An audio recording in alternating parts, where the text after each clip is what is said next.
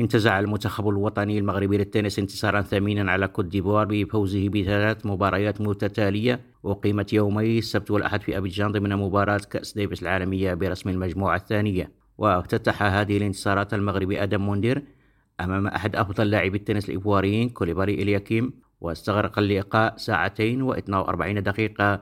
انتهى لصالح المغربي بثلاث مجموعات سبعة خمسة وأربعة ستة وسبعة خمسة. وفي المباراة الثانية تغلب إليوت بن شتريت على اللاعب كواما إليوت بمجموعتين للا شيء ستة اثنين وستة اثنين. وفي الزوجي أشرك القائد مهدي الطاهري بن شتريت إليوت والعروسي يونس اللذين تغلبا على كوليبالي إلياكيم ووترا عبد الكريم ستة ثلاثة وستة أربعة في ساعة وستة وعشرين دقيقة يوم أمس الأحد. وفي تصريح لوكالة المغرب العربي للأنباء قال قائد المنتخب مهدي الطاهري إنه سعيد للغاية بهذا الإنجاز العظيم للاعبيه الذين قدموا أفضل ما لديهم على الرغم من الظروف الجوية غير المواتية. عزيز القضية بجوريم راديو.